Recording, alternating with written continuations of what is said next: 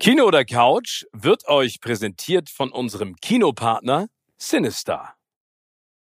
Wenn du ein Hund wärst, welche Rasse wärest du? Ein richtig dummer Labrador. Ein, ein, ein dummer Labrador, hast du gesagt? Ja, ein dummer Labrador. So ein, so ein, so ein treu dover Labrador, glaube ich. Also so, ja, so, das wäre ich, glaube ich. So ein, so ein, ja, so ein gemütlicher Labrador, aber. Der sich einfach über alles freut, ne? Ja, bin immer da, ja. Ball, cool, Ball. cool, Leute. Ah, Stock, Essen, nehme ich. Genau.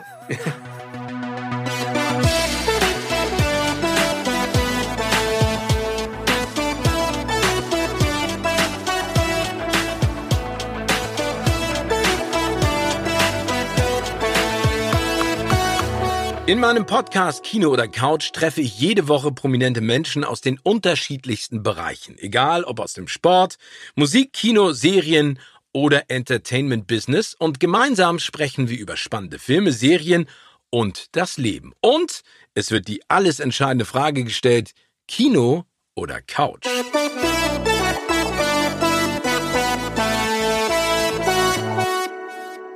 Ich spreche heute mit einem Kollegen, dessen Lebenslauf ein paar Parallelen zu meinen hat. Und das nicht nur, weil wir beide am Ende Moderator geworden sind. Er ist auch eher zufällig vor der Kamera gelandet und seine Anfänge liegen ebenfalls beim Musikfernsehen. Doch mittlerweile kann er so viel mehr als nur Musik und moderiert die ganz, ganz großen Abendunterhaltungsshows. Egal ob Hunde oder Ninja, ob Turmspringer oder Tänzer. Sein Gesicht ist zu Recht aus der Fernsehlandschaft nicht mehr wegzudenken. Und das, weil er es sehr gut kann und weil er einfach ein toller Kerl ist. Ich freue mich auf diesen geschätzten Kollegen. Herzlich willkommen, Jan Köppen. Oh, vielen, vielen Dank für diese äh, netten Worte. Hallo. Ja, Moin. Ist verrückt, wenn man das so hört von, von, also jemandem auch wie dir. Und ich glaube ja tatsächlich, ne, wir wollten das nie. Und jetzt ist es passiert und man ist in diesem Business schon sehr, sehr viele Jahre. Ja, aber das ist ja das Schöne. Also ähm, am Anfang sollte uns ein anderer Weg äh, beschieden werden, aber äh, du, ich glaube, das ist ja das the magic of the moment, dass man den nutzt. Aber da kommen wir gleich nochmal detailliert zu. Jetzt vielleicht ganz kurz mal direkt, lieber Jan, welches ist der Film deines Lebens oder ein Film, den du ganz besonders gerne guckst oder der für dich sozusagen so ein bisschen definiert, was du am Kino oder am Film gerne magst? Oh, das ist tatsächlich schwer. Ich habe nochmal vorher drüber nachgedacht und habe so ein paar ja auch irgendwie aufgeschrieben und es gibt mehrere Filme. Ich musste aber nochmal an einen anderen denken, der, der immer wieder in Vergessenheit gerät, den ich aber als Kind sehr, sehr oft gesehen habe. Und das ist einfach ganz platt Happy Gilmore. Und Oh, mit Adam Sandler. ja, und ich weiß nicht, warum ich den damals, ich muss mal überlegen, wie alt ich da genau war, aber den habe ich, und das ist einer der wenigen Filme, ich gucke wenige Filme doppelt und öfter, aber diesen Film habe ich sehr, sehr oft geguckt und lustigerweise auch ähm, Mighty Ducks damals. Diese, diese, Äh, mit ich, Emilio ich weiß nicht mehr, das war auch gar, gar nicht so ein, ja, gar nicht mal so ein, ich glaube ich, gar nicht mal so ein spezieller Film als solcher, aber irgendwie diese, anscheinend interessieren mich so Heldengeschichten, so echte, in Anführungszeichen. Bei Adam Sandler war sie natürlich sehr absurd, der Eishockeyspieler mit einem guten Schlag, der dann auf einmal Golfprofi wird. Ähm, und der ist auf jeden Fall einer, der dann doch wieder in den Kopf kommt. Und ansonsten, Ja, aber was so spannend ist an, an Happy Gilmore? Ähm, also ich habe den Film auch geliebt, weil, also äh, Adam Sandler hat ja immer eine Tendenz zu bizarren äh, Fäkalhumorwitzen, Mhm. ähm, Äh, die, die da jetzt nicht zu ausgeprägt sind. Aber ähm, er hat ja ein gutes Herz. Ne? Er will ja für seine äh, Großmutter das Haus zurückersteigern. Und Ja. da gibt's da so geile Sidekicks. Unter anderem Beißer spielt er mit. Ne? Und Ja. dann auch Apollo Creed. Also sein Golftrainer, dem ja von dem Krokodil die Hand abgebissen wird. Und die, diese Prothese ist so unfassbar schlecht. ja, ja, genau. ne? Aber die hängt so halb raus. Das ist so geil. Aber ich, äh, also ich finde, den Film- der Film macht immer noch großen Spaß. Und Adam Sandler auch. Okay, Ja, aber da, also, da, also Mighty Ducks kann ich auch verstehen. Äh, Emilio Estevez, das sind ja auch diese, diese Sportlerfilme, die irgendwie Bock machen, weil du weißt, es ist am Ende dann irgendein geiles Happy End. Genau, so die und die haben mich auch, glaube ich, als Kind so sehr geprägt. Vielleicht oder geprägt ist vielleicht ein zu großes Wort, aber die habe ich irgendwie mit Begeisterung geguckt, weil diese Geschichte von dem Underdog, der es irgendwie schafft, durch äh, emotionale Einflüsse irgendwie im Sportlichen was hinzukriegen. Und dann irgendwann habe ich, ich weiß nicht, wie alt ich da war, habe ich La Haine gesehen, ne? Oh. Dieser französische Schwarz-Weiß-Film, der mich sehr Äh, von beeindruckt Mathieu hat. Kassovitz. Ja, mit, äh, wie heißt der, Vincent Cassel, ne? In der Ja. Hauptrolle unter anderem. Also unfassbar. Und der hat mich, glaube ich, das erste Mal in meiner Erinnerung so sehr sprachlos zurückgelassen, was so ein Film überhaupt kann. Und den haben wir auch an einem Abend geguckt, das war ich noch mit dem Kumpel damals in Gießen, ich komme ja aus Gießen, ähm, und ich war gar nicht auf so einen Film eingestellt, aber er meinte, lass uns den mal gucken, der ist irgendwie gut. Und ich bin mit, mit so einem Gefühl nach Hause gegangen, wo ich dachte, krass, ja, das kann ein Film mit einem machen. Ähm, ja, der ist echt hart. Vielleicht muss man dazu mal erzählen. Ne? Es geht ja im Prinzip um drei junge Männer, die ja. äh, in einem französischen Fort, also La Haine heißt ja im Prinzip, mhm. oder die deutsche Übersetzung Hass. Ähm, und es geht eigentlich um, um, um diese Gewalt, ne? Ähm, ja. Und diese, diese Frustration, das, was ja auch in diesen französischen Banlieues so und so ja vorherrscht, was man ja auch zwischendurch mal mitbekommen hat, mit welcher Power und Aggression die da unterwegs sind. Also das ist, ich fand, ich fand es auch, das ist, das Spannende ist, dass der Mathieu Kassowitz den Film ursprünglich in Farbe gedreht hat. Ah, okay. Und dann mal. Äh, sozusagen äh, entkoloriert hat, weil der ist ja schwarz-weiß. Ja. Aber das kann ich verstehen, der ist echt hart. Aber geil. Ja, also ne, genau, hart und wenn du sagst, der Titel dann auf Deutsch, Hass ist ja einfach auch ja, beschreibt eigentlich alles und ähm, ja, ich finde find spannend zu sehen, an welchen Punkten dann, und es geht ja um diese drei Jungs und einer ist ja so der, der eigentlich auf einem guten Weg ist, der da raus will. Ähm, ich glaube, man kann spoilern, der schafft dann am Ende auch nicht. Äh, zumindest deutet sich das an und diese Geschichten oder das auch so nah dran erzählt, das hat mich unfassbar beeindruckt.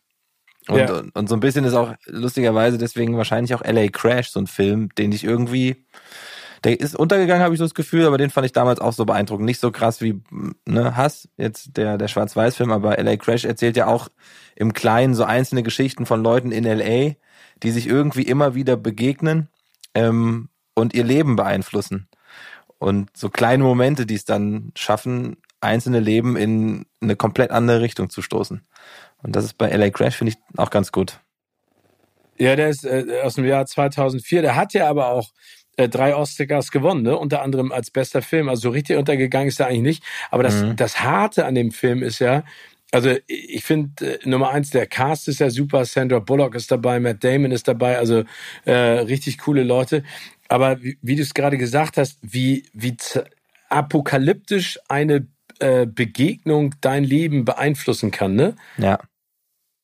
Ja, und das ist in LA, LA Crash, finde ich, sehr, sehr gut gemacht. Und der Cast ist ja aber auch in Teilen, ich glaube, Ludacris, also der Rapper, spielt noch mit. Mhm.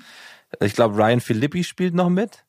Ja. Ähm, und wie, wer ist denn nochmal der alte Polizist, also der ältere Polizist, sozusagen der Vorgesetzte, der auch ähm, ja sehr rechte Tendenzen in diesem Film hat? Wer ist das denn nochmal? Der Rassist. Ja, oh. der Rassist. Ähm, oh, ich komme auch oh, nicht mehr auf den Namen. Ich will immer Joaquin Phoenix sagen, aber es ist er nicht. Es ist ein, oh, wie heißt er denn? Bin ich bescheuert? Müsste ich jetzt auch nachlesen. Kiefer aber, Sutherland? Nee, ist auch nee, nicht. Nee, Nee, nee. Ich musste, ich, ich bin gerade, stehe ich auf dem Schlauch. Das müssen wir einmal ganz kurz äh, mal googeln. Matt, Matt Dillon. Ach, du hast Matt Damon. Ach so, genau, Matt, Dillon. Matt Dillon. Stimmt, stimmt, ja, Matt Dillon ist das. Genau, es ist ja Matt Dillon, nicht Matt Damon, sondern Matt Dillon, ja. logischerweise. Genau, ja. ich war gerade mit Matt Damon, hätte aber auch sein können. Ja, und ne, deswegen auch ein Film, der mich ja irgendwie damals sehr beeindruckt hat, als ich ihn gesehen habe. Ähm, und wenn ich dann so auf meine, meine Vorlieben in so Filmen gucke, dann ist es entweder wahrscheinlich diese Heldengeschichte im Sport des Öfteren oder eben so Filme, die so kleinteilige Dinge erzählen und einen dann sprachlos hinterlassen. Aber du bist auf jeden Fall äh, ein, ein Cineast. Also du guckst dir gerne Filme an.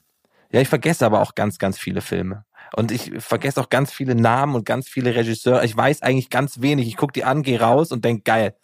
Wie, wie war das nochmal? Wie hieß der? Ähm, Maguire, äh, also Tom Cruise. Jerry Maguire. Jerry Maguire. Das ist so ein Film, da gehe ich raus und denke so geil, heute Nacht schreibe ich auch ein Buch. Das wird ein Bestseller. Ich habe keine Firma, in der ich arbeite, aber fass mal auf, Leute, ich schreibe so ein, so ein Buch. Also es gibt diese Filme, die einen so motivieren, dass man rausgeht und sagt, das, jetzt erober ich auch die Welt. Und einen Tag später mit, ist es anders. Mit, äh, mit Rennie Zellweger und Cuba Gooding Jr., da der damals einen Oscar dafür gekriegt, ist jetzt in den Knast gegangen, weil er äh, sich unsittlich benommen hat. Zu Recht dann aber auch. Ja, ja also, aber Jay Maguire, ich mag ja auch, also das, das, es gibt ja diesen, diesen klassischen Begriff der Hero's Journey, ne? Also, dass mhm. der, dass der Held am Anfang äh, irgendwie einen Traum hat, dann kann er den verwirklichen, dann stolpert er klassischerweise drüber oder wird arrogant oder vergisst die Leute, mit denen er das erreicht hat und dann äh, dann sozusagen ähm, erinnert er sich wieder an seine Wurzeln und das Comeback. Das liebe ich aber auch. Ich finde es total geil. Ja, und das, äh, wenn wir jetzt drüber reden, kommen die alle gerade wieder in mir hoch. Es gab ja auch damals mit Tom Cruise diesen Billardfilm. Wie hieß der denn nochmal? Ähm, äh, Color of Money mit Paul ah, Newman. Ja. Ja. Auch geil. Auch, auch so eine Nummer, die, ne, auch wieder diese Geschichte eines, also vor allem einen, einen Film drehen über Billard, muss ich auch erstmal trauen, oder? Ja. Aber das stimmt, den habe ich auch Ewigkeiten nicht mehr gesehen. Da musste man echt mal wieder so ein bisschen einsteigen in diese alten Filme, weil die haben das echt immer ganz gut gemacht. Jetzt ist ja, also es gibt ja immer noch die Heldenreisen, aber Color of Money ist auch ein geiler Film. Den Wie sieht's denn bei dir mit, mit Serie aus? Ja, ich bin, also ich ich bin tatsächlich bei Serien nicht so der, der, der Science-Fiction-Film, so Fantasy-Fan. Äh, ähm, habe aber natürlich Game of Thrones alles durchgeguckt so, aber mag dann eher dieses diese super fotografierten Sachen wie halt und dann bleibt's halt am Ende doch Breaking Bad, ne? Ähm, mhm. weil da jedes Bild, also du kannst dir die ja teilweise einfach ausdrucken, die Bilder, die da geschossen wurden und als Poster an die Wand hängen, weil so viel so gut an dieser Serie ist und auch nach wie vor, auch wenn danach viele, viele kamen, ähm, ist das eine, die, was das angeht, auf jeden Fall hängen bleibt. Die habe ich natürlich irgendwie durchgesuchtet. Klar, Stranger Things ist auch so eine Sache, jetzt nicht nur wegen des Hypes. Ähm, aber es gibt auch viele Serien, wo ich das Gefühl habe, das ist halt ein langgestreckter Film und ich verstehe schon, warum das Streaming-Anbieter machen. Äh, aber dann guckst du neun Stunden und denkst so, ja, hätten jetzt auch zwei gereicht. Ähm, ich weiß gar nicht, welche das zuletzt war. Oh, was war das denn? Guck, jetzt kommen wir schon zu dem Punkt, wo ich nicht mehr weiß, was ich geguckt habe. Weil das Überangebot nee, auch so da ist. Aber ja, ja das finde ich auch. Ich finde es auch ehrlich gesagt total anstrengend. Und vor allen Dingen geht's ja bestimmt genauso wie mir. Wenn dann irgendjemand sagt, ey, guck dir die und die Serie an, die ist so sensationell. Und dann sage ich, und wie viele Staffeln gibt's? Ja, sieben. Ja. A10 Folgen. Dann genau denke ich immer schon so, 70 Folgen. Ich weiß, ich, also so viel Bock, wie ich drauf habe, aber ich weiß gar nicht, wie ich das machen soll. Ja, ich auch nicht. Es gibt Serien, auf die freue ich mich aber. Jetzt zum Beispiel, ich fand Der Pass sehr gut bei Sky, ja. glaube ich. Also Der Pass ja. war irgendwie eine gut gemachte deutsch-österreichische Serie. Auch in der zweiten Staffel mit etwas, was ich so nicht erwartet hätte. Die erste war gut. Ähm, also sowas, sowas Psycho-Krimi-eskes aus Deutschland mag ich auch. Wie hieß dann die andere Nummer? Die war so ein bisschen ein Abklatsch davon. Die lief, glaube ich, auch bei, weiß ich nicht, ob das jetzt Sky war oder wo auch immer. Ähm, Wilda hieß die, glaube ich. Ja. Das war so eine Kommissarin, die, die hieß, glaube ich, Wilder mit Nachnamen. Aber spielt auch in so einem ne, dörflichen Milieu, wo natürlich die klassische Geschichte erzählt wird von der böse Immobilienmogul kommt und kauft das Feld von den Bauern und der Bauer hat eigentlich für dieses Feld seine Oma getötet und ne, wo dann so im Laufe dieser Serien so Geschichten rauskommen, die du auch in Teilen erahnen kannst. Aber ich fand, der Pass zum Beispiel war sehr, sehr, sehr, sehr gut gemacht, bildlich und auch vom, vom Buch und von den Charakteren, also von der Besetzung. Aber dann magst du es ja ein bisschen düsterer, ne? Ja, schon. Also so, so, so düstere Dinger. Ähm, ich überlege gerade, aber was ist denn für dich eine, was ist denn eine, eine, eine fröhliche Serie? Also ich bin ja, äh, ich bin ja ein großer Verfechter von Ted Lasso. Ja, ja, ähm, gut, gut, ja, okay, ja. Ne, das, äh, ich fand die äh, früher Friends halt, fand ich auch sensationell. Ja. Ich finde zwischendurch mal so eine Folge ohne Zusammenhang Modern Family einstreuen kann man ja, auch immer das, wieder. Das stimmt, das ne? stimmt. Weil, weil, das, weil das ist so, also der, der muss ja nicht den Figuren unbedingt folgen, du musst nur an, anhören, welche Sprüche die sich gegenseitig um die Ohren knallen. Aber das macht, also mir macht es auch Spaß. Zum Beispiel hier ähm, die purpurnen Flüsse, erinnerst du den Film noch? Da gibt's ja auch eine Serie zu ja. ähm, mit Jean Renault. Das fand ich auch, da tauchte übrigens in dem Film auch äh, Vincent Cassel auf. Ach also, ja, okay. Also ich mag das aber auch gerne düster, wenn, wenn mich sowas so ein bisschen so reinzieht. Also äh, Stranger Things, die vierte Staffel, äh, muss ich schon sagen, die ging schon Ticken so weit, dass ich als Nicht-Horrorfilm-Fan dachte so, uh, jetzt muss ah, ich okay. mal die Augen zumachen. Die, die habe ich zum Beispiel noch nicht komplett gesehen. Also weil die gucken wir zu Hause zusammen und zusammen etwas gucken ist durchaus kompliziert. Ähm, und da, da haben wir angefangen mit der ersten Folge und es ja, funktioniert noch nicht so ganz, dass wir es hinkriegen gerade. Ähm, deswegen, also ich habe schon gelesen und gehört, dass es da auf jeden Fall gut abgeht. Und wo du gerade Ted Lasso sagst, Das ist so eine Serie, die würde ich fast auch, die habe ich voll vergessen. Das tut mir total leid fast der Serie gegenüber, weil ich die für eine so schöne, ja. Also die ist einfach, die holt mich so ab emotional und die, die schaffen es, ne, in dem einen Moment lachst du und freust dich und dann auf einmal hast du ein Kloß im Hals, weil die so, die ist einfach so gut auf den Punkt geschrieben und ja, finde ich auch. Und im Fußball die auch ne? Ja, ja, und ich, ich glaube, die meisten schrecken dann immer, wenn ich denen die Geschichte erzähle, sagen sie immer so, oh nee, Fußball interessiert mich nicht. Und dann sage ich so, nee, Fußball ja. ist ehrlich gesagt total zweitrangig. Ne? Das ist eher so genau. das Vehikel, auf dem jede emotionale Tonalität getroffen wird, die man sich vorstellen kann. Ja, die finde ich wirklich richtig cool. Jan, bist du denn eher Team Kino oder Team Couch? Oh, ich bin, glaube ich, ja, vielleicht auch leider durch die letzten drei Jahre ich bin wahrscheinlich mittlerweile eher Team Couch. Team, ich bin sogar, man, jetzt wirst du mich vielleicht hassen, ich bin sogar fast eher Laptop im Bett. Oh, nee, ich hasse dich nicht dafür, aber also, aber nervt dich das nicht manchmal? Also ich brauche dann irgendwie äh, irgendwie so was, was Größeres, weißt du, wo ich das sehe. Und beim Laptop, ich weiß ja nicht, was für ein Laptop du hast. Vielleicht hast du einen super speziellen RTL 25 Zoll Laptop.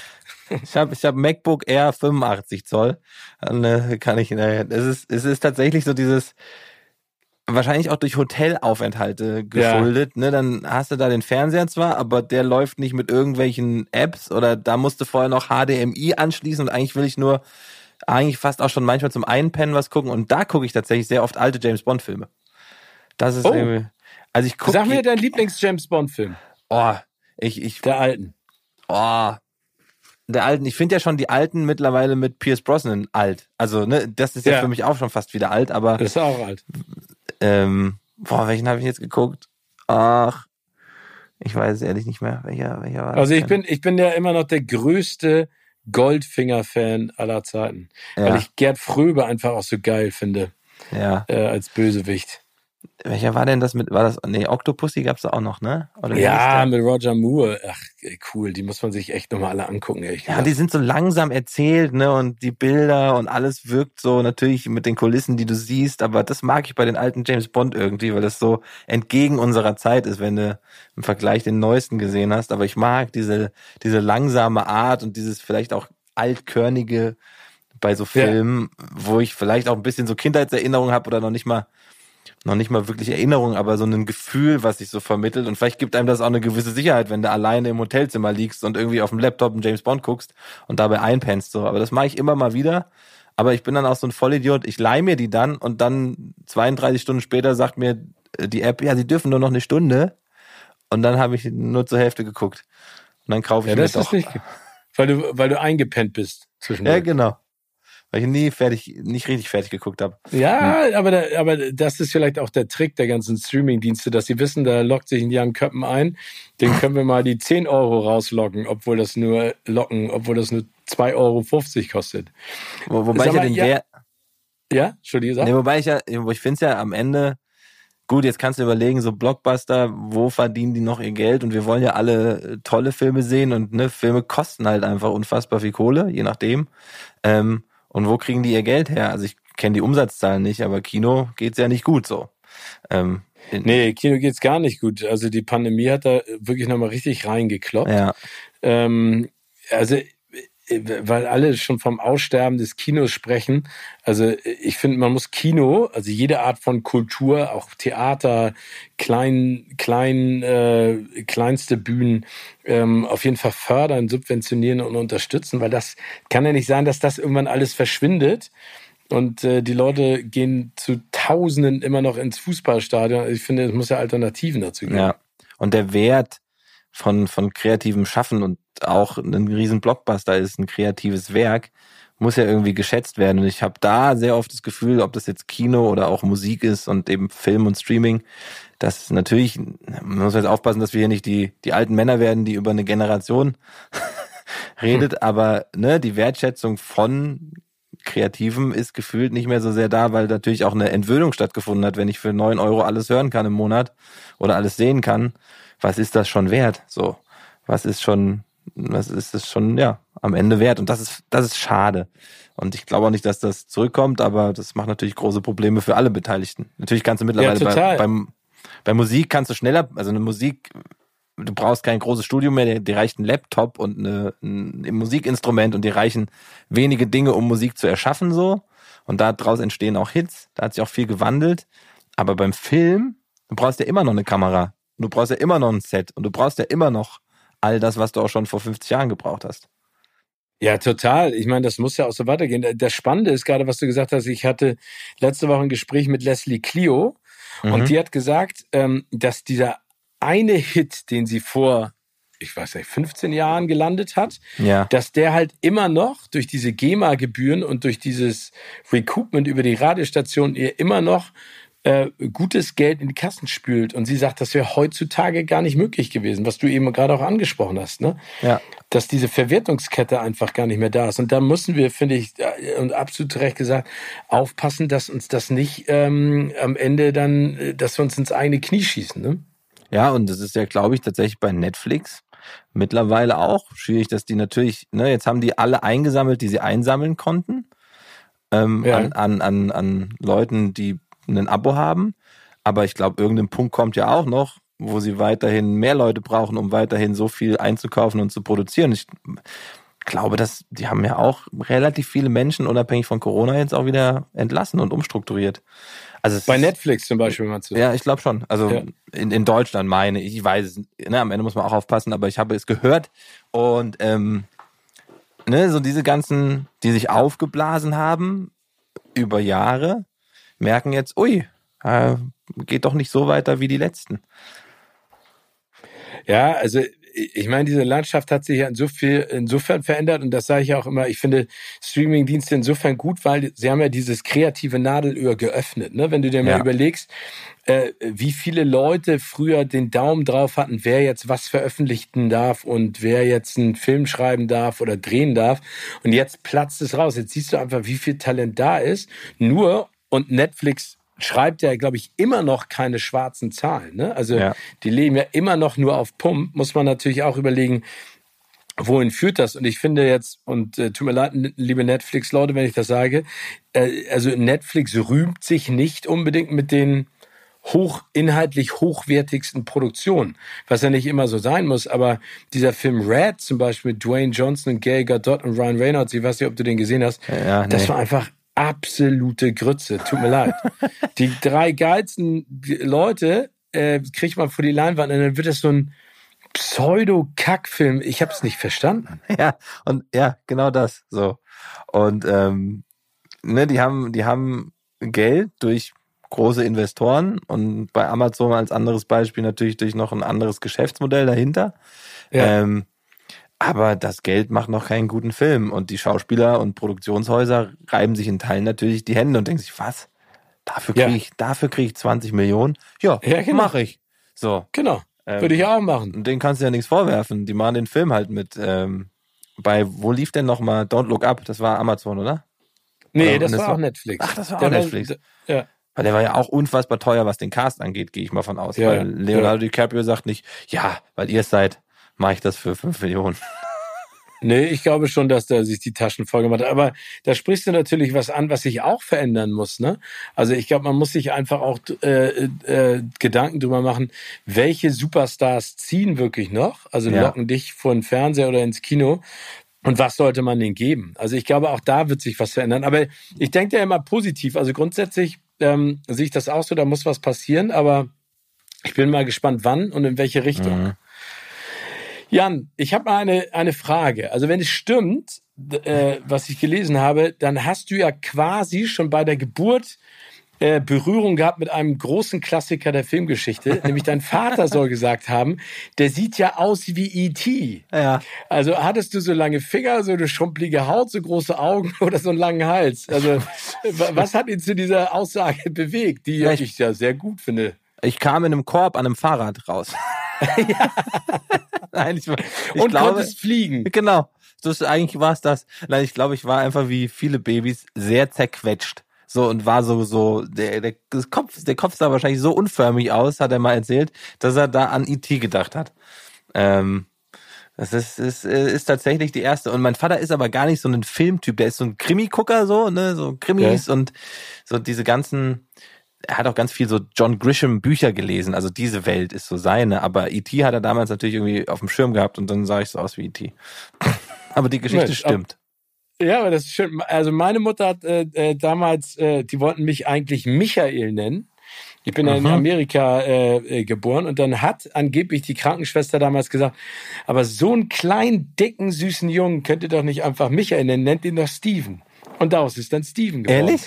Ja, genau. Also du geil. warst E.T., ich war der kleine, dicke Mops, der da im es gibt auch so ein Foto, äh, das kram ich irgendwann nochmal raus.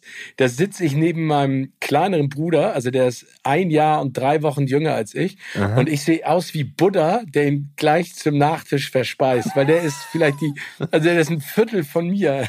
Das ist äh, geil, ey. Hat mir, hat mir schon, äh, hat mir echt Angst gemacht. Aber es ist schön, wenn man solche Geschichten irgendwie hat und die Eltern sowas rauskramen und einem erzählen. Ja, aber ich ähm, bin ganz froh, dass sie mich nicht E.T. Köppen genannt haben. Also mit Jan bin ich ganz gut beraten, glaube ich. E.T. Köppen. Erich, Tor, Erich Thorsten Köppen. E Wobei, mittlerweile fände ich schon wieder cool. Fände ich auch geil. Sag mal, ich habe es ja eingangs schon gesagt, das Schöne ist ja, wir beide sind so ein bisschen wie die Jungfrau zum Kinde gekommen, was mhm. unseren Job vor der Kamera angeht. Glaubst du, dass das im Nachhinein Vorteil ist, wenn man nicht auf Biegen und Brechen Moderator werden möchte? Ja, ich glaube schon. Also ich hatte, vielleicht, vielleicht ging es dir ähnlich, schon auch Phasen, wo man natürlich guckt, okay, was passiert mit anderen, die gerade dasselbe machen. Also ne, dieses Umgucken, auch mit dem, immer mit der Frage im Hinterkopf, ist das jetzt wirklich mein Beruf? Und irgendwann muss man halt auch sagen, so ging es mir zumindest, das ist mein Beruf. Wenn mich jetzt jemand fragt, ich bin Moderator, das ist mein Beruf, mein Job. Ähm, und das hat bei mir sehr lange gedauert, bis ich das auch zu mir selbst sagen konnte. Rückblickend ist es aber auf jeden Fall so, dass das Nicht-Wollen immer entspannter war. Also ich bin vom Grundtyp, glaube ich, auch einfach entspannt. Ähm, bist du total. Das so. bewundere ich auch immer wieder an dir. Das finde ich echt top. Aber bist du ja auch eigentlich. Du wirkst zumindest so. Also so, so, ein, so, ein, so, eine, so, eine, so eine schöne Gleichmütigkeit. Ne? Also irgendwas, was einen nicht, also mich bringt nicht so viel aus der Ruhe. Ähm, ich bin aber trotzdem auf einer anderen Ebene auch in einem privaten Umfeld schon auch ungeduldig. So ist nicht. Mhm. Ähm, aber ja, wie, wie du sagst, so dieses so sehr wollen, weil ich auch weiß, dass die Plätze da rar sind, ne, in diesem mhm. Bereich, war am Ende immer eigentlich gut, weil so viele, die einem über den Weg laufen, die das so sehr wollen und dann nach zwei Jahren doch wieder gefühlt weg sind, ähm, weil sie, weiß ich nicht, zu viel gemacht haben oder falsch beraten waren. Deswegen war das bisher auch eigentlich immer bis zum heutigen Zeitpunkt sehr gut und hat auch mit einer gewissen Geduld gut funktioniert. Und daran glaube ich auch, dass man einfach sagt, ey, ne, Geduld ist und auch immer da sein und auch bereit sein und sagen, ey, ja, ich bin am Start, ich mache das und irgendwann wird einem das dann auch wieder zurückgegeben. So ging's, ja. mir zumindest immer. Und ich hatte auch Jahre, da lief gar nichts und da war ich auch unsicher. Und das war jetzt so vor ungefähr zehn Jahren, glaube ich, so 2013, wo ich so dachte, ist es das? Also, ne? Weil das kann ja auch ganz schnell vorbei sein. Du machst das jetzt auch schon ewig, aber es gibt Jahre, da hat man weniger gemacht. Und irgendwann ist man in diesem Business, dann kennen einen die Leute, dann lassen die einen auch nach Hause. Und ich glaube, das dauert ewig, bis die Leute einen zu Hause auf dem Fernseher auch reinlassen, wirklich, und einen mhm. anerkennen als ah, okay, das ist jetzt äh, der Steven, das ist der Jan, die führen jetzt hier durch diesen Abend. Ah, okay, jetzt weiß ich ungefähr, wo ich mich ne, befinde und kenne kenn den oder diejenige da auf dem Bildschirm. Und das würde ich mittlerweile als ja eine gewisse Gelassenheit bezeichnen, aber es gab eben Jahre, wo das nicht so war, wo ich da auch dachte, ach du meine Güte, wo geht das alles hin? Nee, aber ich finde ganz spannend, was du gerade gesagt hast. Ich glaube, dass ähm, dass man eine Vision braucht, eine Idee, mhm. die Gelassenheit, aber vor allen Dingen auch und ich finde, das ist das, das größte Gut, äh, geduldig sein. Also ich bin, glaube ich, geduldig. Manchmal bin ich dann vielleicht auch, auch fordernd. Mhm. Aber ich glaube, was nie, ähm, und ich glaube, dass es vielleicht auch manchmal diese, diese, dieses, dieses falsche Bild, was projiziert wird auf diesen Job, den wir machen, mhm. dass alles immer ganz schnell gehen muss. Klar, es gibt überall Fälle von Leuten in der Musikbranche, im Film, in der Moderation, äh, äh, wo es von heute auf morgen geklappt hat. Ja. Aber es gibt, glaube ich, mehr Beispiele für Leute, die kontinuierlich weiter dran gearbeitet haben. Ne? Genau, und das, das ist das, was ich jetzt rückblickend bei mir sagen kann, wo ich sage, ey, es ging immer irgendwie stetig bergauf, ohne diesen Raketenstart. Also zum Beispiel bei Joko und Glas damals war es so bei mir, die haben bei Viva MTV gearbeitet, ich auch. Und bei denen ging es auf einmal gefühlt durch die Decke. Da waren dann auch noch viele Jahre danach, die noch extremer wurden bei den beiden. Aber das war so ein mhm. Part bei mir, ähnliches Alter, gleicher Karrierestart, wo ich sehr, sehr oft, ähm, und das kann ich jetzt frei sagen, aber damals fiel mir das selber schwer, wo ich sehr oft rübergeguckt habe und auch alle haben auf die beiden geguckt, äh, so will ich auch und was passiert da, warum ich nicht, bla bla so. Ne? So einen, so einen Blick hatte ich schon. Und rückblickend bin ich aber sehr, sehr froh, dass das einfach bei mir immer passend zu mir als Person auch beständig und gut und mit eben einer gewissen Geduld und Gelassenheit bergauf ging. Ohne dass man sagt, das, was man da erreicht hat, war nur Glück. Natürlich hat das immer mit irgendwie zum richtigen Zeitpunkt am richtigen Ort gewesen zu sein zu tun, aber mhm. ne, dieses, dass ich mich dann auch irgendwann dafür, hatte ich auch eine Phase so ein bisschen entschuldigt habe, dass ich das erreicht habe habe ich dann auch gelassen. Weil das ist auch so ein Blick von außen, wie du es gerade sagst. Ja, ja, du bist ja Moderator, du, dir geht's ja gut, du hast ja viel Geld. Ja, man verdient sehr gutes Geld und ne, wir dürfen uns da nicht beschweren, aber äh, es sind 15 Jahre, die ich das schon mache, in denen ich einfach auch sehr geduldig und immer da war. Ja, aber das ist, glaube ich, ja so, so immer eine, eine Missinterpretation. Ne? Und das, mhm. also äh, äh, äh, wir verdienen wirklich sehr gutes Geld. Äh, es macht total Spaß. Es bringt einen auch äh, viele Freiheiten, man lernt viele Menschen kennen, man darf viel rumreisen. Aber ich glaube, das ist ja immer nur so eine Momentaufnahme, ne? Also die ja. ganzen Zeiten, wo du wirklich äh, an dir gezweifelt hast, an deiner Karriere, die Rückschläge, wo dir wo dich irgendjemand rund gemacht hat, von außen einfach aus Bock, ja. der das Selbstbewusstsein genommen hat. Dann sind wir auch Freiberufler, ne? Also äh, und von ganz viel Willkür auch abhängig. Also jemand genau. mag dich oder jemand mag dich nicht. Das unterschätzen die Leute immer. Das finde ich äh, ist absolut richtig, wie du es sagst. Und man geht halt so ein bisschen aufs freie Meer raus, ne? In einem, mhm. in einem Bötchen, was man noch nicht so richtig rudern kann. Und guckt, wo es einen hintreibt. Man kann schon lenken. Ähm, und wenn man Glück hat, weiß ich nicht, schwimmen ein paar Ersatzteile vorbei und man kann das Boot ein bisschen sicherer bauen. Ähm, ja. Aber trotzdem bist du halt noch auf diesem Meer und wenn der große Dampfer dich übersieht, dann bist du halt auf einmal weg. Ähm, genau, dann so. kommst du nicht hinterher. Kannst du dich nicht an die Schiffsschraube hängen und nee, als genau. blinder Passagier mitfahren, das ist ein bisschen gefährlich wenn du zurückblickst, ne, also weil ich habe, du warst bei Viva, ich bei MTV. Mhm. Ähm, was war für dich oder im Nachhinein, was ist der, der Reiz gewesen am, am in Anführungszeichen kleinen Musikfernsehen? Ähm, ach, ich fand das einfach, also sowas wie Viva und MTV gibt's heute, glaube ich, ganz oft in kleinen Teilen bei, weiß ich nicht, irgendwelchen Firmen, die von Influencern gegründet wurde, jetzt sag mal so ganz platt gesagt, ne, oder irgendwelche, mhm. irgendwelche kleinen, kleinen Firmen, die was Cooles, vermeintlich Cooles verkaufen. Bei MTV und Viva war ja auch irgendwann klar, zumindest in der Zeit, als ich dahin kam, die müssen auch Geld verdienen. Ähm, damals, glaube ich, in den 90ern war das ja auch so eine ganz tolle Aufbruchsstimmung und ich komme halt irgendwie schon auch von der Musik, habe aufgelegt, habe da immer ein gewisses Interesse für gehabt, auch für Leute hinter der Musik, die Songs schreiben, die Musik machen, Produzenten. Ähm, das hat mich immer interessiert und kam auf der anderen Seite aber auch so ein bisschen von der vom grafischen Teil, weil ich immer Bock auf sowas hatte. Und da war für mich Viva irgendwie so das perfekte Ding. Ähm, und der Reiz riesig groß. Und lustigerweise wurde ich auch damals gefragt, wo ich, wo ich mich eher sehe, ob ich eher zu MTV oder zu Viva will, also in der Zeit, wo dann schon Castings liefen und so. Und da bin ich äh, tatsächlich zu Viva gegangen, wobei viele wahrscheinlich gesagt hätten, ey, MTV ist doch eigentlich cooler. Und mir, ich wollte aber mehr bunt, mehr, mehr, weiß ich gar nicht, mehr vielleicht so, so Pop, ne? Das war ja dann bei Viva mehr der Fall und ich bin schon auch ein bisschen so eine Popsau, wenn es um Musik geht. Ähm, und ja, der Reiz war am Ende all das zusammen und das, was der Sender ausgestrahlt hat, hat sich ja schon auch hinter den Kulissen bewahrheitet. Und ich habe da mein Praktikum gemacht, mein Volontariat, bevor all das losging und äh, das war einfach eine sehr unbeschwerte, freie Zeit. Ja, das ging mir genauso. Wenn ich zurückdenke an, an MTV, war das die Freiheit. Es mhm. war äh, das Aufeinanderhocken mit Gleichgesinnten, Gleichaltrigen aus aller Herren Länder. Ne? Also das war genau. damals in Camden Town in London. Wir waren 120 Leute zwischen 20 und 30 ja. aus überall, von überall her. Und es war halt immer, das hat mein Chef auch gesagt, also es war natürlich unterirdisch bezahlt. Also abends war es bei mir immer so, äh, gehe ich jetzt in den Pub und trinke zwei Pints oder kaufe ich mir Nudeln mit Tomatensauce zum 180. Mal und ess was. Ähm, äh, und mein Chef hat immer gesagt, hör zu, wenn du Bock hast, dann kannst du alles erreichen. Wenn du keinen Bock hast, dann fällst du halt durchs Raster. Und das war eine geile Motivation, ne? weil die haben dich alles machen lassen. Und ich habe so viel gelernt. Ich bin denen immer noch so dankbar. Es war einfach eine, eine sensationelle Zeit. Ne? Und ich, ich wünschte, und das ist ja, wie du gerade auch gesagt hast, vielleicht das Internet und YouTube. Also es gibt ja reichlich Leute, die echt Talent haben, die das auf die richtigen Beine gestellt haben. Aber ich würde mir wünschen für einige, dass es solche Sender noch gibt, mhm. wo man sich ausprobieren kann in einem, sag ich mal, professionelleren Umfeld. Ja.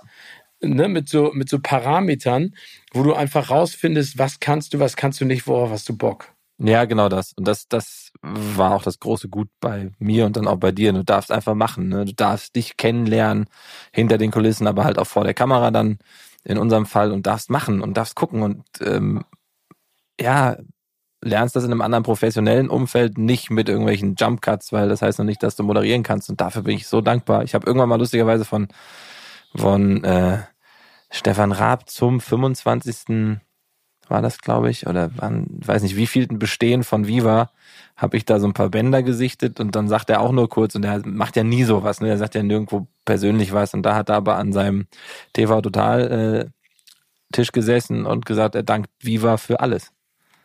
Weil ja. ohne das, ne, wären wir alle nicht da, wo wir sind, einzeln. Und das ist schon. Ja, wir sind eine ganze Geschenk. Menge, ne? Ja, ey, das ist schon, schon toll. Und das gibt in dieser Form halt eben nicht mehr. Und ich glaube auch, wie du sagst, nicht in so einem professionellen Rahmen, weil da wurde ja immerhin schon Fernsehen gemacht, was gesendet wurde.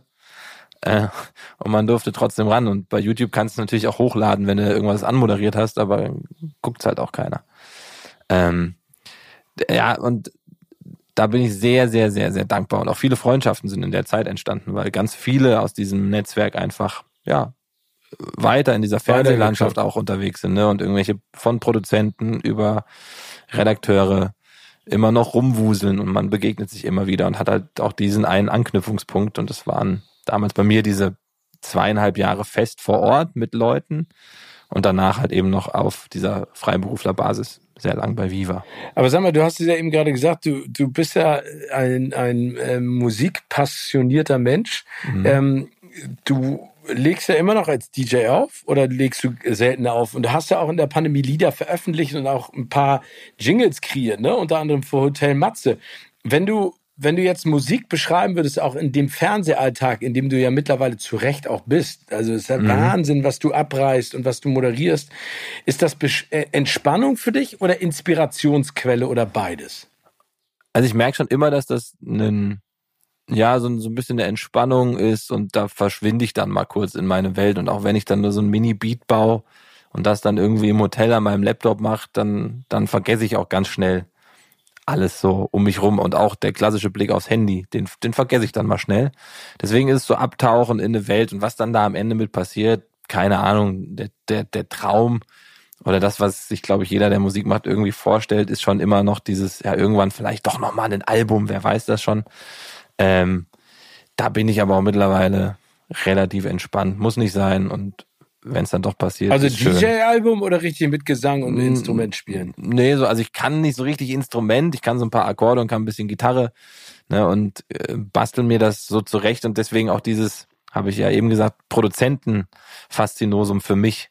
Also früher so, so Pharrell Williams, Timbaland, also so Hip-Hop-Produzenten, die ja auch zum Großteil nicht wirklich Instrumente spielen können, die aber aus dieser Sample-Historie kommen und, und ne, Sachen samplen, wiederverwenden, bauen, basteln. Und das habe ich schon immer irgendwie gemacht als eine Art, ja, Auszeiturlaub für mich.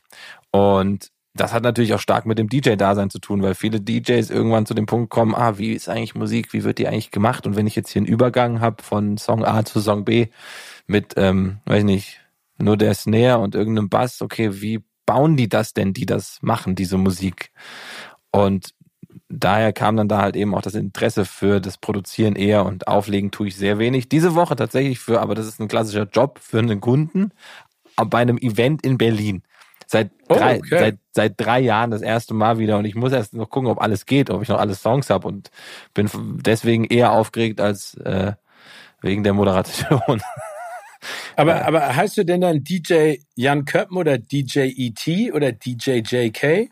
Ich hatte mal irgendwann einen Namen, das war einfach DJ Cope, also C-O-P-E, hatte aber auch nicht so richtig eine Bedeutung und klingt wirklich nach den 2000ern. Dann habe ich mich mal irgendwann Ottfried Jackson genannt. Aber weil, ich, weil ich diese Vorstellung aus Ottfried und Jackson und das war dann eher an Michael angelehnt, aber ne, ich fand so diese Kombi aus Ottfried, Ottfried Jackson ist so ganz absurd. So habe ich mich mal genannt. Und ja, war eine Zeit lang einfach in vielen Clubs in Deutschland unterwegs, aber dann auch eher nicht, weil ich so, glaube ich, ein mega geiler DJ war. Also ich kann das schon und mache das okay und ähm, bin, bin da Musik interessiert, aber halt, weil ich auch bei Viva war. Weißt du, gibt ja viele dieser Kollegen äh, und, und auch so Booking-Agenturen, die so halb shady sind, die einen dann buchen wollen, weil man halt im Fernsehen ist und dann kann man noch auflegen. Also weißt du? Ja. Ja. Hast du das auch mal gemacht? Aufpassen. Du hast äh, aufgelegt? Ja. Nee. Nee, immer nur auf Privatpartys. Aber ich, das war dann immer so, ab einem bestimmten Zeitpunkt, zu einer bestimmten Uhrzeit wussten sie alle, dass ich äh, vom DJ-Pult magisch angezogen werde. Und dann habe ich immer die Songs ge, äh, gespielt, die ich am geilsten fand. Da waren nicht immer alle ähm, mit d'accord, aber so ein paar Gassenhauer habe ich dann schon rausgehauen. Nee, aber ich, ich finde es faszinierend. Also ich finde diese, Magie, die Musik hat und die du als DJ oder DJ ausstrahlst und dann die Leute da unten animierst zu tanzen und vor allen Dingen spüren musst, wie sind die jetzt gerade drauf? Wohin gehst mhm. du als nächstes? Was ist der Übergang?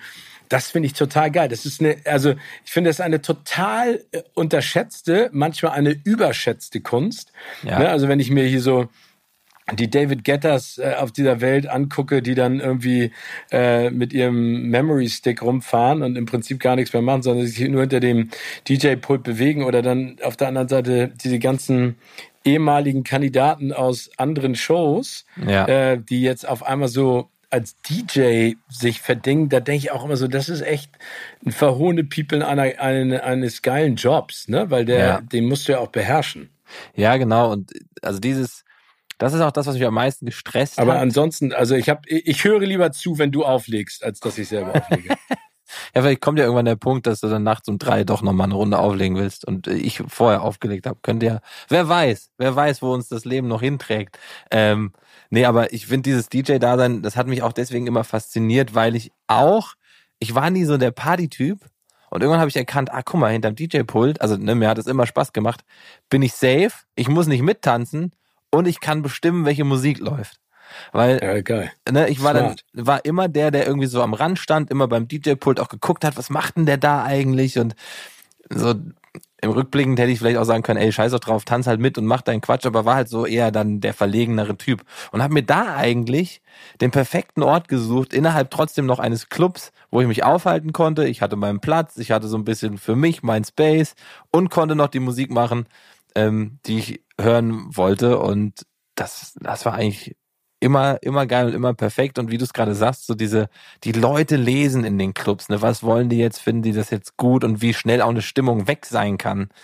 Und das ja, Geil, total. Das Geilste ist halt, wenn dann, wenn es funktioniert und alle haben richtig, richtig Bock und es funktioniert alles und du gehst dann nachts nach Hause und denkst, ah, oh, das war doch ein schöner Abend für alle Beteiligten so. Ähm, ja, das finde ich auch geil. Ja, da, da, also da, damit steht und fällt das.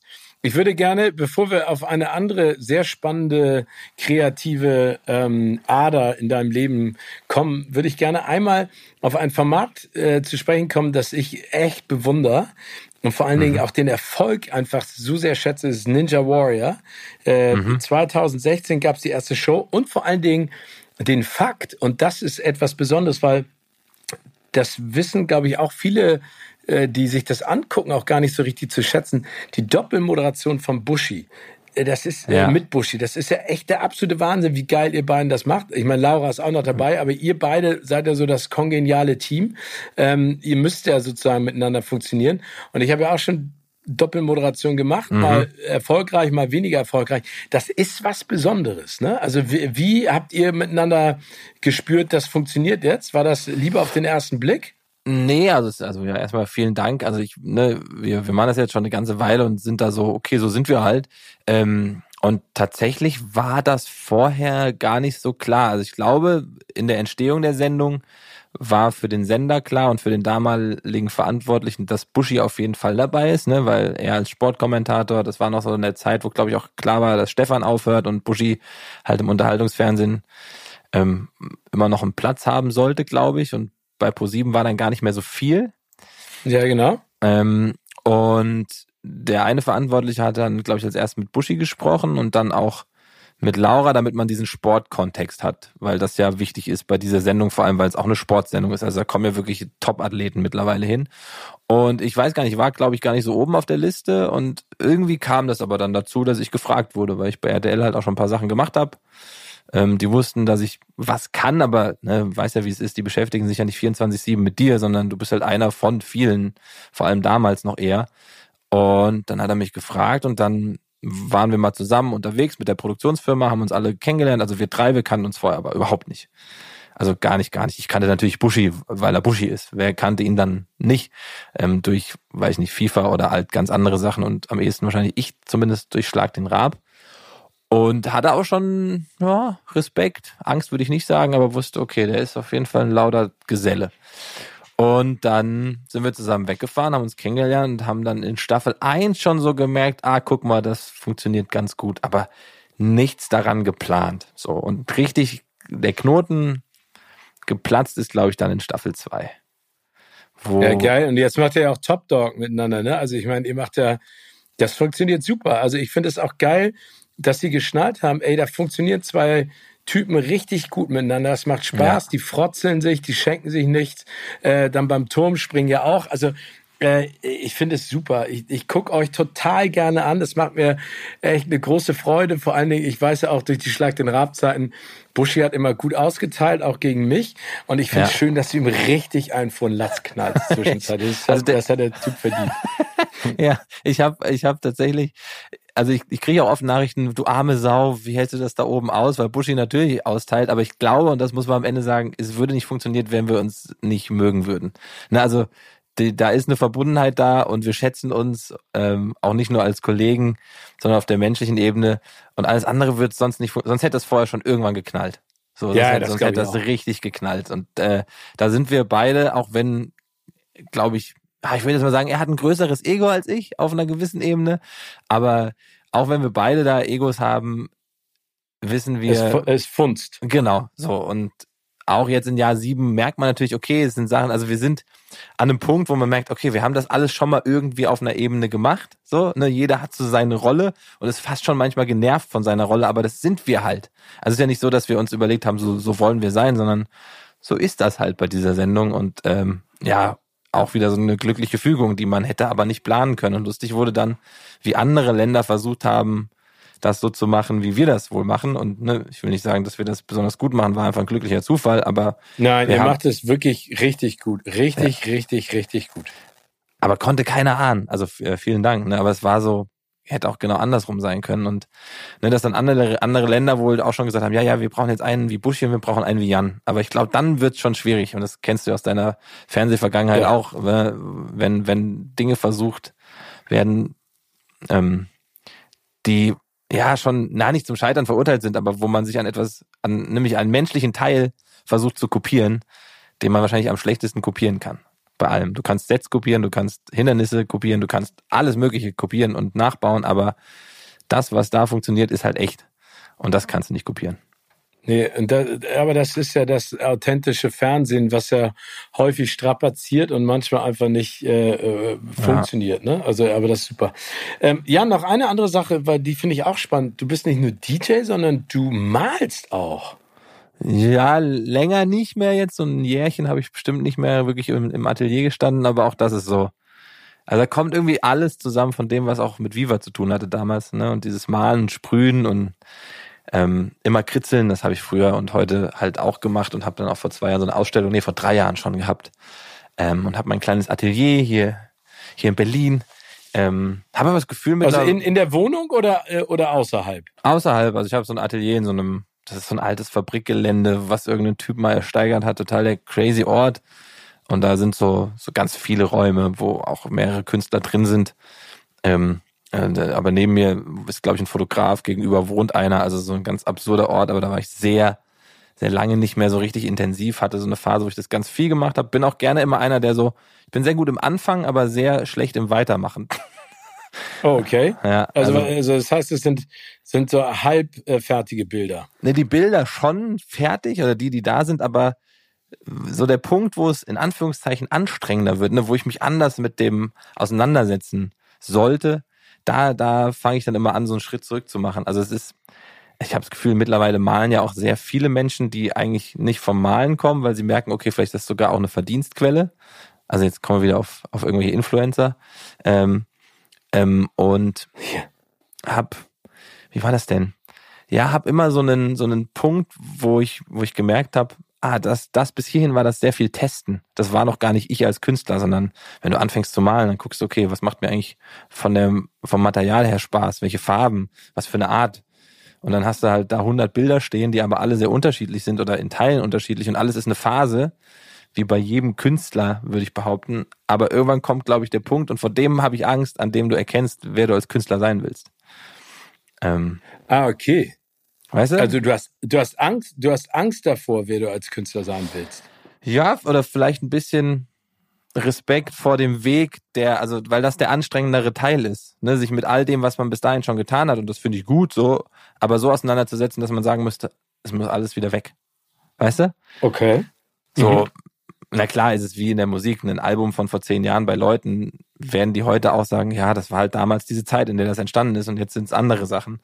Und so ist es ja auch bei Regisseuren oder Filmen. Ne? Das sind Filme und irgendwann muss man halt anfangen und den ersten machen und ja, den nächsten. Und, äh, du entwickelst dich ja immer weiter, auch als genau. Moderator. Genau. Ja, so. Also wenn du dir Sachen anguckst von damals aus Viva-Zeiten oder ich aus MTV-Zeiten, denke ich auch so, okay, kann man machen. ja, muss aber man würde ich jetzt nicht mehr so machen. Genau. genau. Aber ja. machst du das manchmal? Ja, ja also, ich, also ich gucke, glaube ich, nur manchmal nochmal zurück um mich auch nochmal in der Retrospektive, um auch nochmal schätzen zu wissen, was ich alles machen durfte mhm. und warum ich diesen Job eigentlich auch so gerne mache. Also das ist für mich nicht äh, kritiksuchend und zu sagen, oh, ist das peinlich, sondern eher so inspira inspirationsmäßig, dass ich sage, wow, ey, guck mal, wo du herkommst und was du jetzt machen darfst und dann vielleicht auch manchmal noch, was du vorhin auch so schön beschrieben hast, diese kindliche Freude, an mhm. dem Job und an diesem Metier sich auch erhalten. Weil mhm. es ist ja schon so, je länger du etwas machst, und ich sage das jetzt mal sehr negativ, desto abgestumpfter wird man manchmal auch. Aber ich genau. finde, man muss sich diese kindliche Freude einfach halten. Und das ist das, was mich antreibt, immer noch. Ja, und ich glaube, das, ne, das sollte auch ja im, im besten Fall nie verloren gehen, weil genau das ist ja auch das, das meine ich auch ein bisschen so bezogen auf die Rollen, die da Buschi und ich nach sieben Jahren haben wir, ne, man, also ich für mich vergesse nie auf der einen Seite, was ich da machen darf und mache das nach wie vor mit eben genau dieser Freude und habe da immer wieder Bock drauf. Und dieses Zurückblicken, wie du es gerade beschrieben hast, ähm, zeigt aber auch manchmal, dass man sich ja doch, das klingt so bescheuert, aber sich doch auch entwickelt hat, weil man ja immer denkt, man macht ja seit 15 Jahren dasselbe. Aber ja. auf diesem Weg ist ja dann doch viel passiert in der Art, diesen Job zu machen. Und das finde ich dann immer wieder sehr, sehr beseelend, so, weil ich immer so dachte, gut, ist in, vielen anderen Jobs auch so, den machst du 20 Jahre und denkst, ich mache seit 20 Jahren dasselbe. Wir haben eine große Bandbreite an Abwechslung, für die wir auch sehr dankbar sein können, weil ne, man sieht verschiedenste Dinge. Natürlich ist es ein, ist irgendwann Fernsehstudio A schon auch so ein bisschen wie Fernsehstudio B, aber die Show und das, was da an Leben drin passiert, ist immer anders. Das stimmt. Ja. Sag mal, und ähm, äh, als, als letztes, um dann den kompletten Freizeitmenschen ähm, Jan Köppen, DJ Cope auch analysiert zu haben. Der, die Eintracht ja. ist ja ein, äh, eine yeah. große Leidenschaft. Yeah. Europa League-Sieger, da habe ich mich sehr gefreut. Ja, ein Großteil meiner Familie lebt in Bad Vilbel oder der, Ach, der, Familie meines Vaters und die sind natürlich auch alle Eintracht-Fan. Äh, schaffst du das häufig ins Stadion zu gehen? Äh, boah, wenig, wenig. Also, ne, weil Berlin. Vor allen Dingen Berlin-Frankfurt ist schwierig, ne? Genau, ist, ist schwierig, ist ähm, leider nicht so machbar gewesen, auch die letzten Jahre. Ich, ne, dass ich jetzt dann mal beim Finale dabei sein konnte in Sevilla und so Sachen, die, das, das dann auf jeden Fall, wenn es geht, nehme ich das mit. Ähm, Warst du da? Warst du beim, ich war, äh, beim Finale? Ich war in Sevilla tatsächlich. Also oh, hat, wie geil. Ja, und das ist natürlich dann auch, ne, also in dem Fall auch hab, war ich Nutznießer ähm, des Senders, bei dem ich arbeite, weil das natürlich darüber dann eher funktioniert hat als über klassischen Kartenkauf. Und das war natürlich dann ultra geil. Also ich durfte vor Ort sein. Einen Tag später war ich noch am Römer in Frankfurt. Ähm, und das waren wirklich drei, muss ich sagen, drei absurde Tage, weil die Eintracht gewinnt die Europa League. Damit hat keiner gerechnet. Jetzt ist so das passiert, was, was jeder kleine Verein ja gerne hätte, von dem so viele träumen. Und auf einmal bist du als Fan, da ist passiert und du weißt nicht, wie du mit umgehen sollst.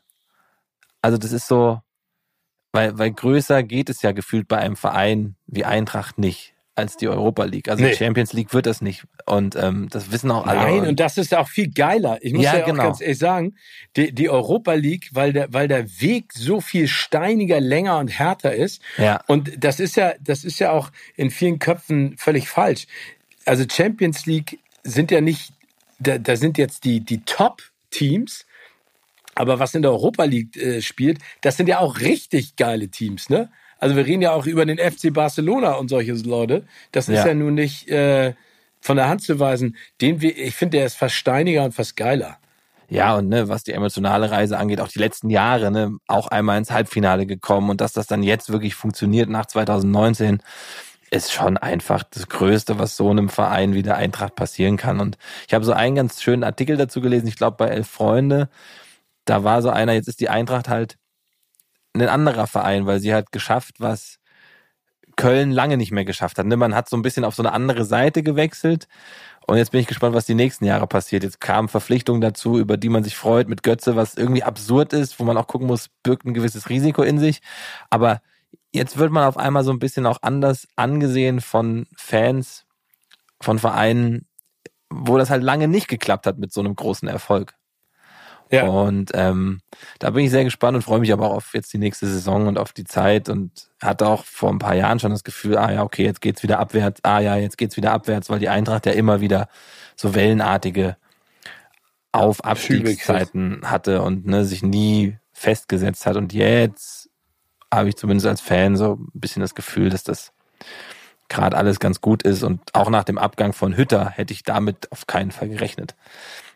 Ja, also ich drücke euch und vor allen Dingen auch Mario Götze die Daumen, dass er mit euch den Verein gefunden hat, den er braucht, um wieder zur alter Stärke zu kommen. Ne? Weil ja. das hat er nicht verdient, das, was da in den letzten Jahren passiert ist. Und äh, ich glaube, da sieht man auch, wie so ein Druck auch äh, den Spieler alleine kaputt machen kann. Ja, und das ist so viel Kopf. Ja, was bist du eigentlich? HSV oder bist du Paulaner. Ja, Paul, also äh, ich war früher ganz viel beim HSV. Ich bin jetzt bedingt auch durch das familiäre Umfeld häufig bei St. Pauli gewesen. Es sind für mich zwei komplett unterschiedliche Vereine. Ich finde geil, dass die beiden in Hamburg sind. Aber das ist natürlich fußballerisch schon echt armselig, ähm, dass die beide in der zweiten Bundesliga kicken, der HSV das wieder nicht geschafft hat. Aber ich bleibe optimistisch, dass es da auch bessere Zeiten wieder für gibt. Und ich würde mir einfach auch wünschen, dass der HSV oder auch St. Pauli mal, also ich glaube, dass St. Pauli immer so ein Club sein wird, der anders ist. Mhm. Ich, dass der nie den riesen Monstererfolg, äh, also, ne, mhm. Gott bewahre, dass ich irgendwas raufbeschwöre, aber ich glaube, Europa League wird nichts für die, aber der HSV hätte und hat historischer Potenzial. Also ich würde ja. mich einfach freuen, da wieder was passiert, ne? Ja, wäre auch für die Stadt einfach schön, ne? Also Unabhängig davon, dass ja. die ja da sind, die spielen alle Fußball, aber so erste Liga ist dann ja doch was anderes. So, mein Lieber, wir haben eine Rubrik, die nennt sich Fast und Furchtlos. Da geht es um ja. Geschwindigkeit. Ich stelle dir eine schnelle Frage und ich kriege eine schnelle Antwort. Okay, versuchen wir das mal. Wenn du ein Hund wärst, welche Rasse wärest du? Ein richtig dummer Labrador.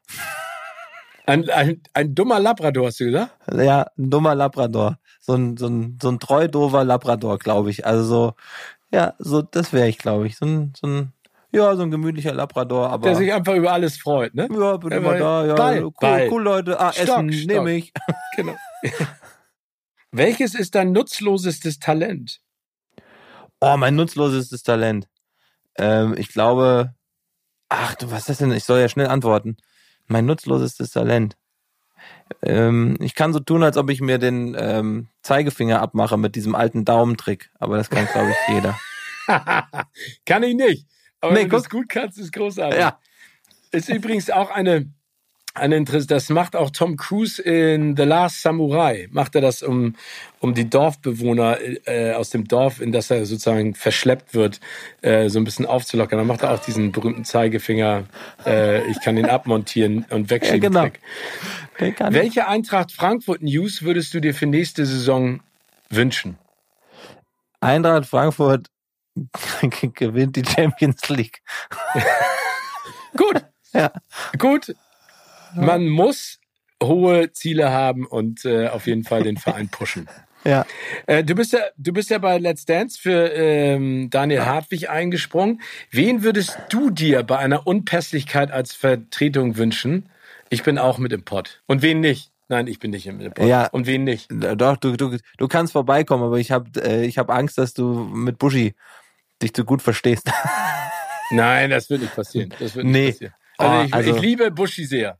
Ja, Aber wen würdest du dir bei Unpässlichkeit als Vertretung wünschen? Ich habe tatsächlich letztens drüber nachgedacht, ähm, ob dann nicht wirklich Daniel Hartwig witzig wäre, weil die beiden würde ich einfach mal gerne nebeneinander sehen. Weil, weil oh, so, das wäre geil. Daniel mit seiner Brille und diesen Haaren, der, der ist ja auch manchmal, ich glaube, für Buschi ist der auch wie so ein, also ne, so wie ich für Buschi bin, ist das Daniel auch einer aus einer anderen Welt, den der nicht so richtig versteht und greifen kann. Und so einen brauchst du ja irgendwie. Ja, das, oh, das finde ich echt geil. Bei Ninja Warrior Daniel Hartwig oder bei Top Dog, das ist geil. Also ja, das gucken wir mal. Das, den, den, Tausch würde ich eingehen, das fände ich ganz cool. Und sonst gibt es ja ganz schön viele Kollegen, die ich da hinstellen würde, aber wo ich Angst, Angst hätte, dass sie dann nicht mehr wiederkommen. Das, äh, ich glaube, da musst du keine Angst haben.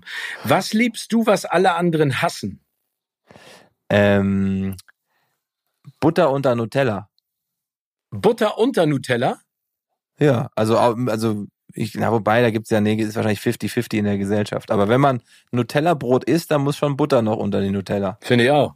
Ja, also gut. ich esse ja gerne Croissant, Butter und Nutella. Oh. Ja, das ist auch. Aber das ist doppelt Butter fast. Ja, ich mache mir auch auf dem Buttercroissant immer nochmal Butter drauf. Ja, siehst du? Also ja gut, dann, dann, hassen das, dann hassen das aber nicht alle. Ja. Hm. Ja, Wir haben ja kennengelernt, dass du als DJ Cope gerne mal für heiße Beats gesorgt hast. Welchen Song musst du auflegen, um Bushy auf die leere Tanzfläche zu buxieren? Ähm, wahrscheinlich die aktuelle Nummer eins. Nee, ach nee, ich muss ihn auf die leere Tanzfläche buxieren. Ja, also er muss anfangen, ja. die Tanzfläche sozusagen zu eröffnen. Ähm, ich glaube, irgendwas von ABBA. Ja? Er hat, er hat gerade eine ABBA-Phase, hat er gesagt. Er hat eine ABBA-Phase, ist auch süß, ne? Ja. Buschi hat eine ABBA-Phase. Ja, grüße ihn mal ganz herzlich. Das aber das, ah, das ich kann mir das so gut vorstellen. Ich weiß auch ganz genau, der wird so einen Spaß haben. Und dann wird er die Leute so dermaßen motivieren, dass jeder raufkommt. Und dann explodiert die Tanzfläche. Ich glaube, das ja, kann genau. er gut. Ich, ich war mit Buschi auch mal in Brasilien tanzen, also Salsa, äh, Samba. Äh, Salsa ja. war falsch, Samba. Ähm, das war auch sehr witzig. Und deswegen kann ich mir gerade auch. Ach ja, ihr wart ja mal zusammen auf Reisen. Genau. Ja, ja, genau. Und das war, das war durchaus lustig. Und an diese Szenen denke ich auch noch wahrscheinlich mein ganzes Leben lang, wie er da versucht, in einem Glitzerkostüm zu tanzen und diese Finger, Zeigefinger Richtung Himmel. Das ist, das ist auch so wie so ein Verkehrsunfall. Du wolltest es eigentlich nicht sehen, aber hast trotzdem das hingeguckt. ist passiert. Was hast du das letzte Mal zum ersten Mal gemacht? Uh, ja, wobei, es ist äh, relativ einfach zum Glück. Ich bin von einem 10-Meter-Turm gesprungen. Beim Turmspringen, jetzt das, was wieder mit Fernsehen zu tun hat, ist so eine Sache, aber ich bin noch nie in meinem Leben vorher von einem 10-Meter-Turm gesprungen und habe dann gesagt, komm, wenn ich es das erste Mal mache in meinem Leben, dann auch in dieser Sendung. Und äh, das ist jetzt gar nicht mal so lange her. Und wie war das? Äh, komisch. Ich stand nämlich vorher schon mal drauf. Ich habe so ein bisschen Höhenangst ähm, beim Training war einfach nur mal da und habe so ein bisschen geguckt und dann stand ich auf dem Siebenhalber, bin da runtergesprungen und dann stand ich auf dem Zehner, hab runtergeguckt und habe dann gesagt, ach nee, weißt du was, ich mache das dann in der Sendung zum ersten Mal, weil mir war klar, da ist laut, da ist Druck, da kann ich nicht da oben stehen und sagen, Leute, ich mache das nicht und wenn ich dann da runterspringe, dann ja, dann hat das einen Effekt, wenn ich das im Anzug mache und ich habe aber vorher wirklich das als Ausrede genommen, damit ich im Training nicht vom Zehner springen muss. Sehr gut. Und hat funktioniert. Sehr gut. Und du? Aber in Klamotten, was ich das letzte Mal zum ersten Mal gemacht habe? Ja. Oh, das ist das eine ist, gute Frage. Das ist schwer, ne? Was macht man? Hat schon so viel gemacht. Also ohne den 10 Ich, ich nehme das mal mit und schicke dir das nachher ja, geil. WhatsApp. Ja, geil. Äh, mein lieber Jan, als Abschlussfrage für dieses schöne Gespräch. Welcher Filmtitel passt aktuell perfekt zu deinem Leben? Äh, muss das ein Film sein, den es gibt? Oder kann ich mir Nee. ausdenken? Kannst ja auch einen ausdenken. Alles bleibt anders. Alles bleibt anders. Aber das ist, das klingt nach einem so philosophisch guten Filmtitel, dass es den bestimmt schon gibt. Wahrscheinlich, Aber ne? alles bleibt anders. Aber das stimmt. Vor allen Dingen äh, in Bezug auf unsere Branche und unser. Leben. Ja. Jan, das war genauso, wie ich wusste, wie es wird, nämlich ein geiles Gespräch, weil ich dich sehr schätze und sehr mag. Und danke, dass du dir die Zeit genommen hast. Ja, das äh, kann ich nur so zurückgeben. Vielen, vielen Dank. Schön war das.